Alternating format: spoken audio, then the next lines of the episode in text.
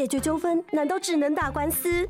不用那么麻烦，向您传授三字诀 ADR，诉讼外纷争解决机制，像是邻居纷争、消费争议、劳资问题或甚至医疗纠纷，都可以利用 ADR 来解决。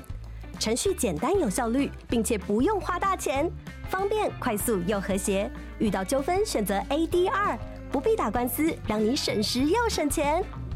以上广告由司法院提供。嗨喽，大家好，我是志奇，欢迎回到志奇七七的 Podcast，每周陪你聊聊新闻时事、社会议题或是一些轻松有趣的生活新知。那今天这一集我们要来聊聊的主题是香奈儿。就算是对时尚精品很不熟悉的人哦，应该还是多少听过香奈儿这个品牌。品牌创办人 Coco Chanel 被誉为是时装界解放女性的重要推手。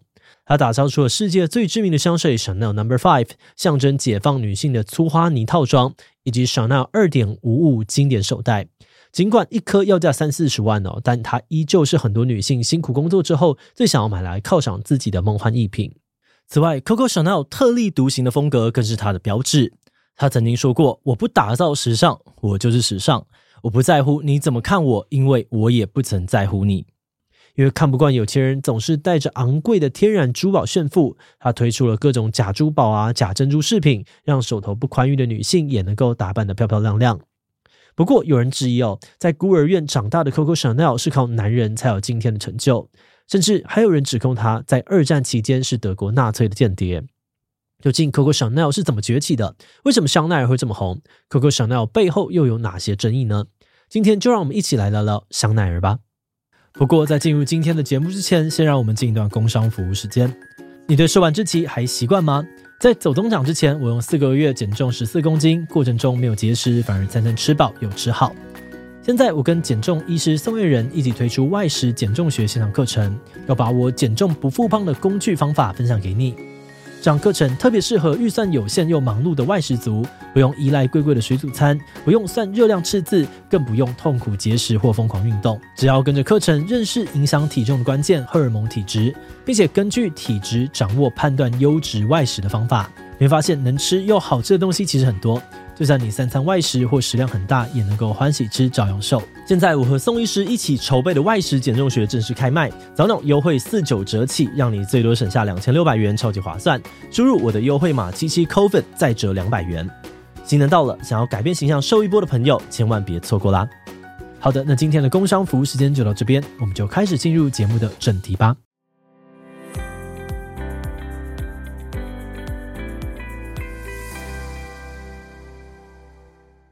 Coco Chanel 的本名是加伯利·香奈儿。一八八三年，他出生在法国的一个贫穷家庭中。香奈儿十二岁时，母亲因病去世，而他的父亲只是一个街头小贩。因为生活太过拮据哦，就把女儿送到了孤儿院，由修女抚养长大。在孤儿院的日子里面，香奈儿学会了缝纫，成为他未来走向时尚产业的基础。而成年之后，他一边靠着裁缝打工赚钱，一边在歌舞厅担任驻唱歌手。在那边呢，大家都叫他 Coco。那关于这个绰号的由来，至少有三种说法。第一是他在驻唱的时候，总是会唱一首名叫做《谁看见了 Coco》的歌曲。这首歌内容呢，是一个女孩在找寻她的小狗 Coco 的故事，所以观众看到她就会大喊 Coco Coco，示意要她唱这首歌。第二种说法呢，则听说是来自于他的父亲，从小就昵称他是 Coco。而最后一种说法，则是来自于《大西洋月刊》的文章，文中说到，Coco Chanel 说，Coco 是来自于法语的 Cocotte，意思是情妇或被包养的女人。诶，为什么香奈儿要这样称呼自己呢？如果我们回顾香奈儿的恋爱史，说她被包养，其实就某种程度上来说，还算是蛮贴切的。香奈儿的初恋情人贝森呢，是一家纺织公司的富二代。一九零六年，二十三岁的香奈儿在驻唱时认识了贝森，成为他众多的情妇之一。而透过富二代男友，香奈儿有机会接触到上流社会，并认识到时尚精品，也让他开始有了想要自己设计帽子的念头。一九零九年，香奈儿二十六岁，他透过贝森认识了马球运动员卡培，并且对他一见钟情。而在听到卡培要离开时，他不顾一切跟着跳上火车，就这样子，三人展开了一段三角恋。那说到这两个男朋友，贝森啊，还有卡培都很支持香奈儿发展自己的事业。一九一零年，贝森帮他租了店面，卡培则资助他资金。香奈儿呢，在巴黎的康朋街二十一号开了一间帽子精品店，成为了品牌的起点。而香奈儿也开始展露出他的设计才华。当时上流社会非常流行那种插满各种华丽羽毛，甚至还有假水果在上面的浮夸大帽子。但是对于香奈儿来说，这种帽子重得要命哦，戴上去之后，大脑根本无法正常运作。所以他改用简单的缎带装饰手工编织的草帽，打造出了简约的风格，受到很多女性的欢迎。不过，说到真正让香奈儿历史留名的，还是他在服装设计上面的突破。当时，香奈儿经常跟富豪男友们一起从事马术啊、高尔夫球、滑雪等等的户外活动。但麻烦的是，那个时候流行的女装大多都是凸显身材的紧身马甲，根本就不适合户外场所，穿起来也非常的不舒服。而生性自由又叛逆的香奈儿认为，真正的奢侈必须要舒适。于是，他开始把男性元素融入女性服装当中，像是开襟外套啊、高腰宽裤都是他的代表作。一九二四年，他甚至还以当时男友西敏公爵的外套材质作为灵感，设计出了粗花呢外套。而这款布料也在未来成为了香奈儿品牌的经典代表。说到粗花呢，就一定会想到香奈儿。特别是在第一次世界大战之后，因为物资缺乏，大家开始反思以前那种华丽又浮夸的服装风格过于铺张浪费。加上香奈儿的简约美学，扭转了过去约束女性的时尚，和当时解放女性的社会思潮紧密的结合，受到了很多上流女性的青睐，让她一炮而红。一九一六年，香奈儿赚到的钱呢，就已经足以偿还卡培给她的资金。而美国时尚杂志《Vogue》也称赞香奈儿的衣服非常适合现代女性跟现代生活。好的，那除了设计风格受到大家的欢迎哦，很多人喜欢香奈儿，主要是欣赏她敢说敢做、自由不拘的奔放性格。比如说，时间回到一九二六年，当时人们对于黑色的看法大多是哀伤的象征，一般只会在丧礼之类的场合穿着黑色。但是香奈儿设计的黑色小洋装却打破了这个规则，甚至在知名时装设计师保罗波列问他：“夫人，您做的黑色洋装是要为谁哀悼？”香奈儿还直接回呛说：“为您啊，先生。”这种坦率无畏、有话直说的个性，赢得了很多女性的崇拜。黑色小洋装也瞬间成为了时尚的经典之作，甚至被誉为是服装界的福特。而这个称号的意思是指说呢，福特 T 型车的出现让汽车在美国普及，而香奈儿的黑色洋装同样具有划时代的意义，彻底改变人们的时尚观。嗯，不过话说回来哦，香奈儿品牌里面最有名、最赚钱的商品，应该还是 Chanel Number Five 香奈儿五号香水。根据香奈儿的说法呢，香水是一种看不见又令人难忘的时尚配件，能够预告你的到来并延长你的离开时间。而站在商业的角度，香水不但是一种成本低、利润高的产品，价格也比时装便宜，各种收入阶层的消费者都负担得起。一九二一年，他透过人脉牵线，请来了俄国沙皇的御用调香师，为他量身打造一款香水。调香师在香奈儿面前摆出了十个不同的香水小瓶子，分别标记一到五号以及二十到二十四号。香奈儿毫不犹豫地选择了五号。五号是香奈儿的幸运数字。当时他即将在五月五号展示他的服装系列，因此希望五号香水也能够一起亮相，带来好运。不过那个时候的香奈儿并不知道这款产品未来会热销百年，甚至创下了三十秒就卖一瓶的成绩。当时因为资金考量，他把香水业务授权给了韦德海默家族，由他们出资量产。但是随着香水热卖啊，香奈儿觉得自己当初谈的条件不够好，抽成不够多，于是，在一九三五年将韦德海默告上法庭，却吞下了败诉。后来第二次世界大战爆发，德国纳粹占领法国，韦德海默因为犹太人的身份急忙逃离法国，当时香奈儿就想要趁机掌控法国的香水业务。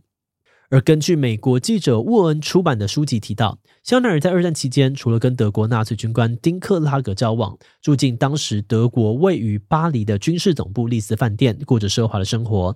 他同时还是一位纳粹间谍跟反犹太分子，利用时尚名人的身份游走在欧洲政要之间，为德国纳粹穿针引线，想要利用种族清洗的机会夺取香水业务。书中则是指出，在二战之后，香奈儿之所以能够安全的躲过审判，是因为他和当时的英国首相丘吉尔有私交，因为丘吉尔的介入，他才得以全身而退。对此，香奈儿集团发出声明表示，香奈儿当时确实有跟丁克拉格交往，但他并没有种族歧视，也不是反犹太分子。而在经历过这样子轰轰烈烈的一生之后，香奈儿女士最后在一九七一年以八十七岁的高龄在丽思饭店过世。他在这里住了三十四年之久，丽兹饭店呢还将一间房间命名为香奈儿套房，以此纪念他。节目的最后，也想来聊聊我们制作自己的想法。回到我们一开始的问题哦，香奈儿到底是解放女性的推手，又或者是靠男人才能够成功呢？我们觉得不可否认的是，他身边的男性们确实为他提供了资金跟人脉，让他第一次创业就上手，也让他在二战期间得以毫发无伤，进而去的推动他的事业。但如果我们回到他生活的年代哦，当时女性的教育程度普遍不高，专业工作也大多排斥女性，多数女性不是没有工作，就是只能够打打零工，收入根本不足以自力更生。在那个情况之下，靠男人生活其实是一个普遍的社会现象。但是香奈儿特别之处就在于，他非常善于利用男人给他的资源，转化为自己的力量。他凭借着勇于突破性别框架的创新，打造出了红遍全球的时尚品牌。而这个厉害的成就呢，即使放到了女性普遍受教育的现代，也还是非常难得。过程当中，他所付出的努力，以及为当时女性带来的榜样，同样也很令人敬佩。另外，身为直男占多数的团队，我们本来就不是很懂为何香奈儿经典手袋 Chanel 二点五五会是这么的贵，却又受到这么多人欢迎。但是我们在研究过后呢，发现除了包包本身的做工繁复，二点五五背后的故事也很吸引人。有人说，二点五五呢就是香奈儿女士的一生，她为女用手袋呢设计背带，解放双手，体现出她创新的性格。里面的拉链小夹层呢是收藏情书的地方，展现出她风流多情的一面。最后的淑女之所，则是呼应她终身未婚、不愿意被婚姻束缚的性格。那一方面呢，我们很惊讶这个包包竟然有这么多的细节；但另外一方面也很好奇，这个故事到底是真的还假的？因为我们在查资料的过程当中呢，也发现香奈儿的童年故事有很多种版本。香奈儿的外双 C logo 灵感呢，也至少有三种由来。那为了找出正确的资料，我们花了很多时间，就找不太到官方的解答。但是，当我们换个角度想，这个故事的真实性真的重要吗？嗯，对品牌粉丝来说，好像也不是那么的重要，甚至可以说，这种神秘的色彩，或许正是香奈儿产品受到欢迎的原因之一。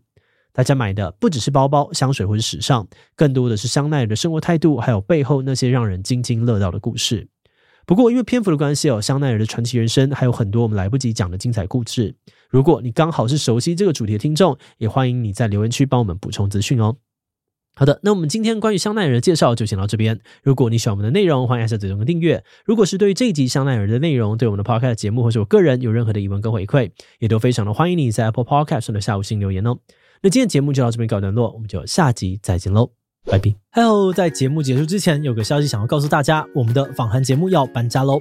为了让喜欢访谈的观众可以更容易的找到想看的内容，以后我们会把 Podcast 访谈节目集中搬家到一个新的频道去。这个新频道就叫做“强者我朋友志祺七七访谈 Podcast”。在这里会看到我们访谈来自各界的强者。